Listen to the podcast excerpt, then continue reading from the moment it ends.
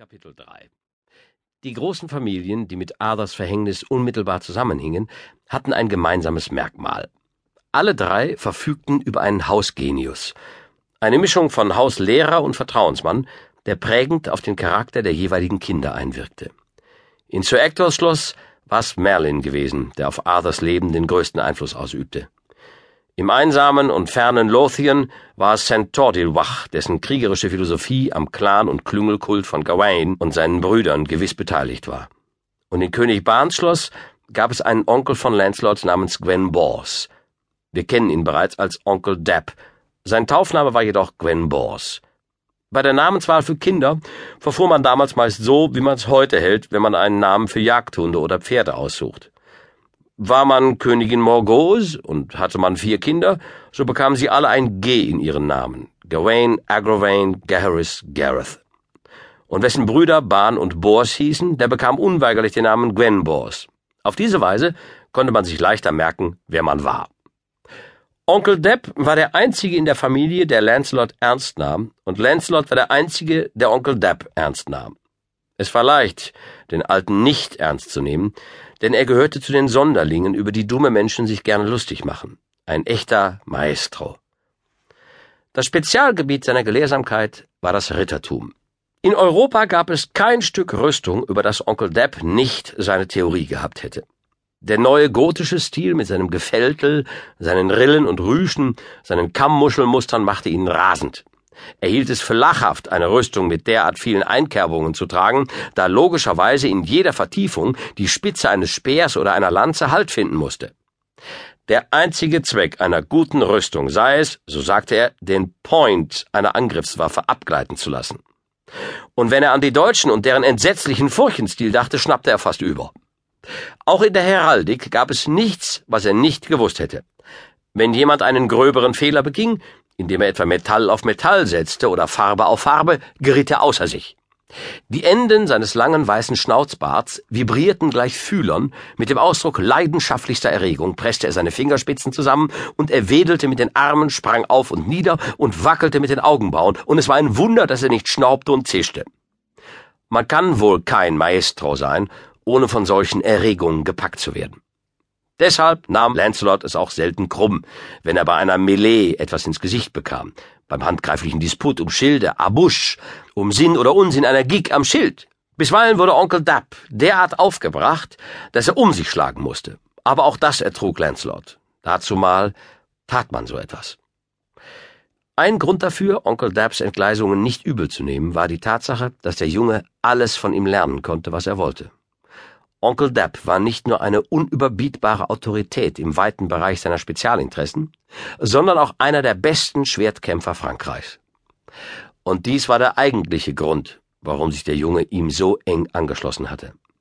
Es kam ihm darauf an, unter dem brutalen Regiment dieses Genies alle Fertigkeiten und Finten der Fechtkunst zu erlernen, auch wenn er manchmal bei einem Ausfall das schwere Schwert so lange mit ausgestrecktem Arm halten musste, bis er meinte, er breche zusammen worauf Onkel Depp nur die Schwertspitze fasste und daran zog, um die Spannprobe grausam zu verlängern. Soweit er zurückdenken konnte, hatte es diesen erregten Mann mit den stahlblau blitzenden Augen gegeben, der auf und nieder sprang und mit den Fingern schnippte und so laut schrie, als hinge das Leben davon ab, Doublé! De double! Dégagé! En deux! An einem schönen Spätsommertag saß Lancelot bei seinem Onkel in der Rüstkammer. Im großen Raum tanzte der Staub in den Sonnenstrahlen, der Staub, den sie kurz zuvor aufgewirbelt hatten. An den Wänden waren die polierten Rüstungen und die Gestelle mit den Speeren und die Pflöcke mit den Ritterhelmen und Eisenhüten. Daneben die Misericordes, Dolche, mit denen ein Ritter seinem Gegner den Gnadenstoß gab, und Harnische und Geschirre und die verschiedenen Banner und Wimpel, geschmückt mit den Wappenstreitrossen der Bahn. Die beiden Fechter hatten sich hingesetzt, um von einem anstrengenden Kampf auszuruhen, und Onkel Dab war erschöpft. Lancelot war jetzt 18 Jahre alt. Er war ein besserer Fechter als sein Lehrmeister. Onkel Dab mochte dies natürlich nicht zugeben, und sein Schüler tat taktvoll, als sei dem nicht so. Ein Page kam herein, während sie keuchend dasaßen, und meldete, dass seine Mutter ihn zu sprechen wünsche. Worum geht's? Der Page sagte, ein Herr sei gekommen, der mit ihm reden wolle, und die Königin habe gesagt, er solle sofort erscheinen. Königin Elaine saß im Söller, wo sie mit der Arbeit an einem Gobelin beschäftigt gewesen war, und ihre beiden Gäste saßen rechts und links neben ihr. Es war nicht die Elaine der Cornwall Sisters. Dieser Name war damals weit verbreitet, und mehrere Frauen in der Mord d'Arthur hießen so, was teils wohl auch daher kommt, dass die Quellentexte durcheinander geraten sind. Die drei Erwachsenen an dem langen Tisch wirkten in dem halbdunklen Raum wie Untersuchungsrichter. Der eine Gast war ein älterer Herr mit weißem Bart und spitzem Hut, der andere ein hübsches junges Mädchen mit dunklem Teint. Die Härchen der Augenbrauen hatte sie sich ausgezupft. Alle drei sahen sie Lancelot an, und der alte Herr ergriff das Wort.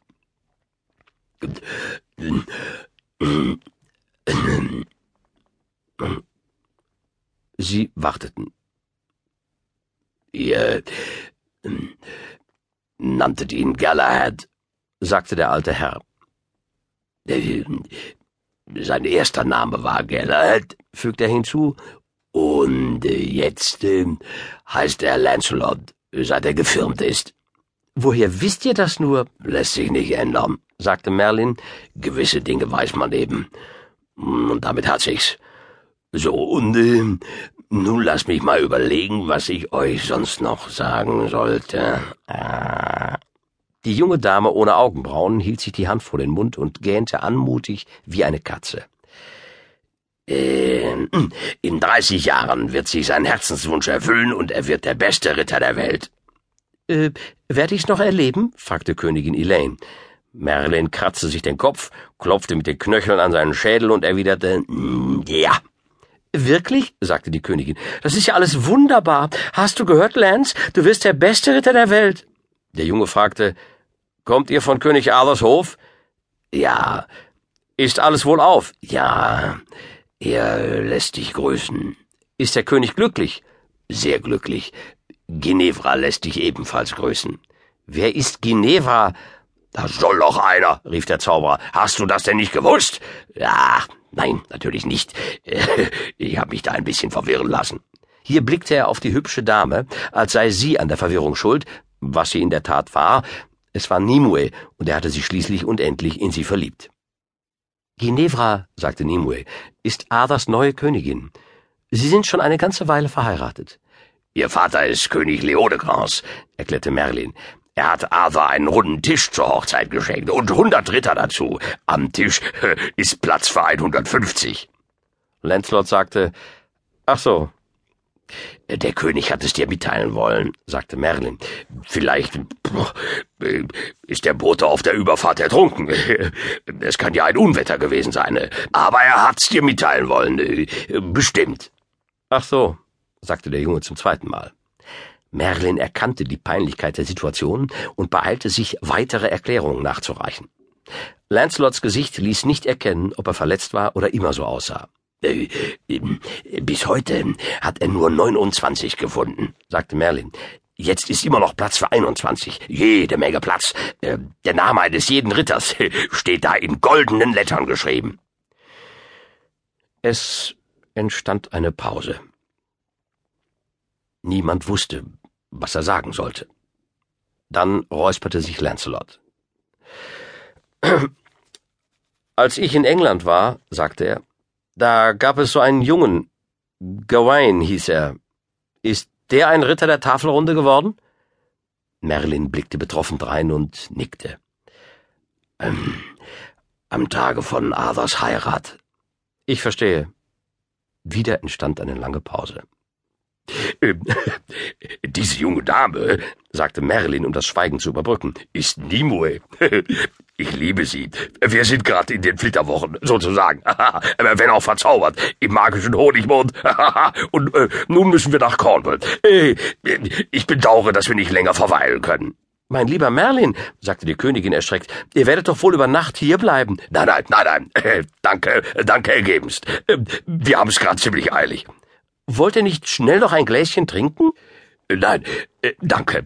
Es ist sehr freundlich von euch, aber wir müssen uns sputen, wirklich. Wir haben in Cornwall eine gewisse Magie äh, zu verrichten. Solch ein kurzer Besuch, begann die Königin. Merlin unterbrach sie, indem er aufstand und Nimue bei der Hand nahm. Äh, auf äh, Wiedersehen also, sagte er mit Entschiedenheit, und mit einigen Kreiselbewegungen waren sie entschwunden. Ihre Leiber waren entschwunden. Des Zauberers Stimme jedoch hing noch hörbar in der Luft. Das war das, konnten sie ihn erleichtert sagen hören. Und nun, mein Engel, was habe ich dir da von Cornwall erzählt? Äh, wie war das mit der Zauberhöhle? Langsamen Schritts ging Lancelot zu Onkel Depp in die Rüstkammer zurück. Vor seinem Onkel blieb er stehen und biss sich auf die Lippe. Ich gehe nach England, sagte er. Onkel Depp sah ihn verwundert an, sagte jedoch nichts. Und zwar heute Abend noch. Das ist ein bisschen plötzlich, sagte Onkel Depp. Deine Mutter entscheidet sich für gewöhnlich nicht so schnell. Meine Mutter weiß nichts davon.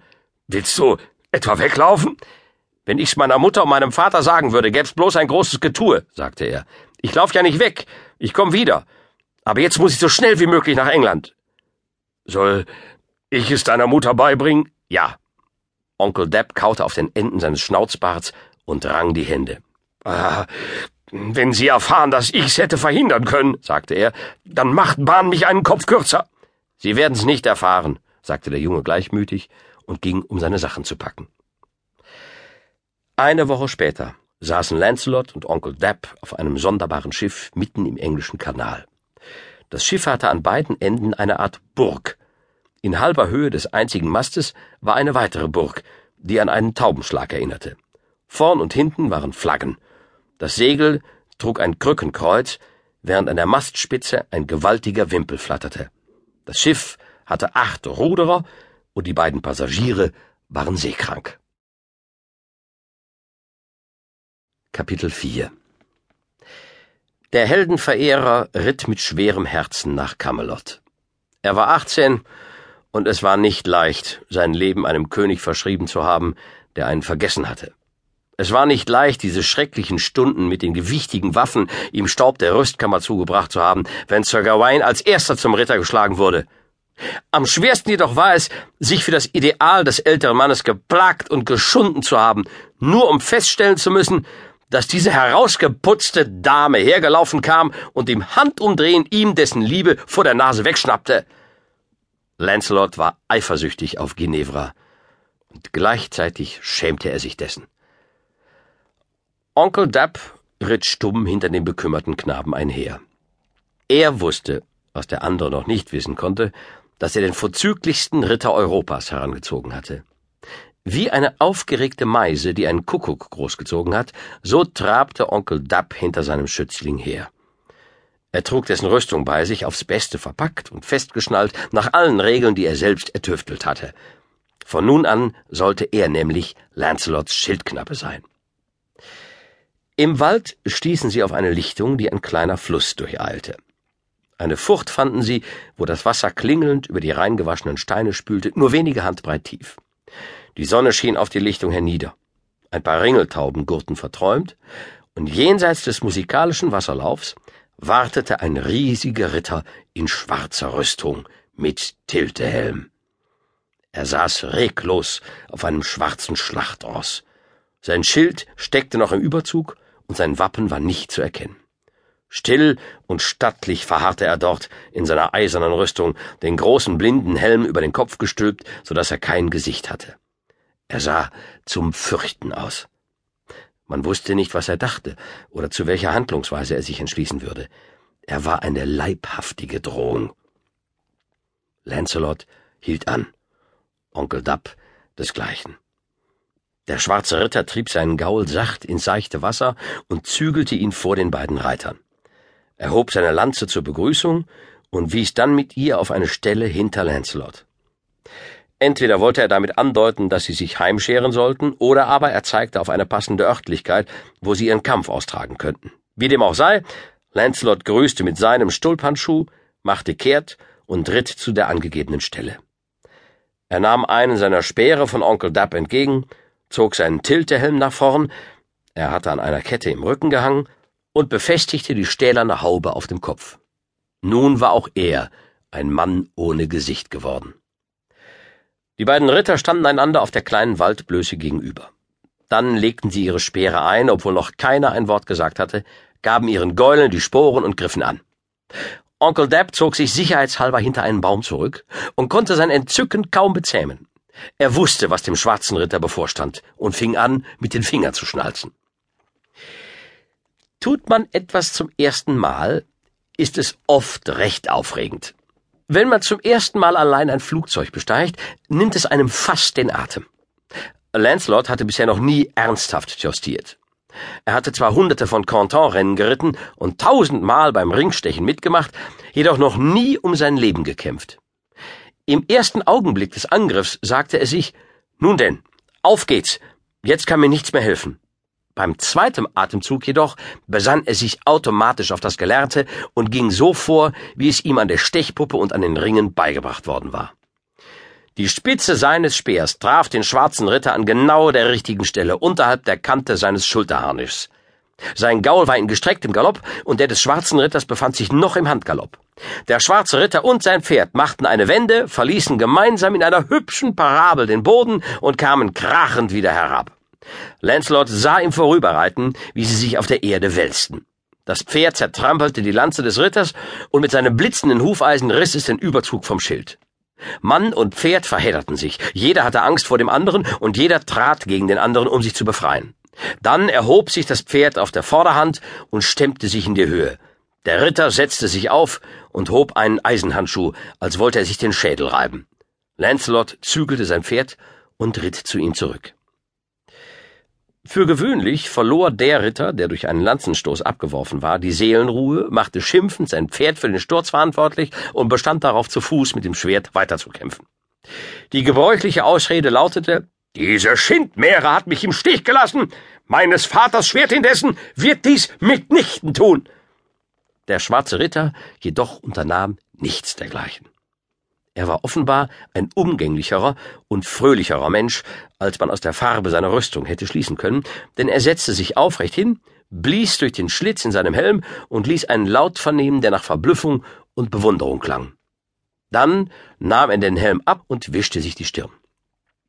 Sein Schild, dessen Überzug der Pferdehuf abgerissen hatte, zeigte einen drohend aufgerichteten roten Drachen auf goldenem Grund. Lancelot warf sein Speer in ein Gebüsch, stieg eilends vom Pferd und kniete neben dem Ritter nieder. Sein Herz war jählings wieder voller Liebe. Es war typisch für Arthur, dass er nie die gute Laune verlor. Typisch auch, wie er da auf der Erde hockte und Laute der Bewunderung von sich gab, nachdem er eben erst mit Glanz und Gloria abgeworfen worden war. Sir, sagte Lancelot und nahm mit demütiger Gebärde seinen Helm ab. Er beugte sein Haupt nach französischer Manier. Der König sprang in höchster Erregung auf die Beine.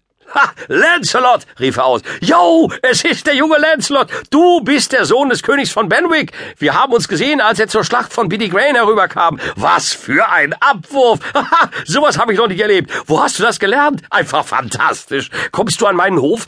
Wie geht es König Bahn? Wie geht es deiner bezaubernden Mutter? Wirklich, mein Freund, das ist ja fantastisch. Lancelot blickte zu dem atemlosen König auf, der ihm beide Hände entgegenstreckte, um ihn aufzurichten, und seine Eifersucht und sein Kummer waren verflogen. Sie bestiegen ihre Pferde und ritten zum Schloss, ohne an Onkel Depp zu denken. Sie hatten sich so viel zu erzählen, dass sie beide die ganze Zeit sprachen. Lancelot richtete imaginäre Grüße von König Ban und Königin Elaine aus, und Arthur berichtete, dass Gawain eine Dame getötet habe. König Pellinor sei seit seiner Heirat derart mutig und draufgängerisch geworden, dass er bei einem Turnier aus Versehen König Lot von Orkney getötet habe, und mit der Tafelrunde gehe es voran, wie erwartet, wenn auch sehr langsam. Und jetzt, da Lancelot gekommen sei, werde sich alles im Handumdrehen einrenken.